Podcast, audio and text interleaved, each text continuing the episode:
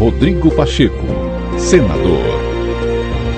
Nesta quinta-feira, o presidente do Senado Federal, Rodrigo Pacheco, afirmou que o Congresso ainda tem muito trabalho a cumprir antes do início do recesso parlamentar e que a aprovação da PEC da transição e do orçamento de 2023 são prioridades para o Brasil neste momento. O presidente do Congresso Nacional acredita que até o início da próxima semana, a Câmara dos Deputados conclua a análise da chamada PEC da transição, já prevendo o espaço fiscal necessário para que o país dê continuidade ao pagamento do Auxílio Brasil no valor de 600 reais.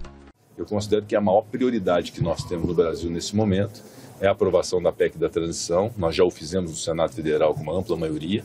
E a apreciação da lei orçamentária do ano também, que seria muito bom nós encerrarmos o ano com a aprovação da lei orçamentária, já considerado o espaço fiscal estabelecido pela PEC. Talvez essa seja a principal prioridade do Congresso Nacional.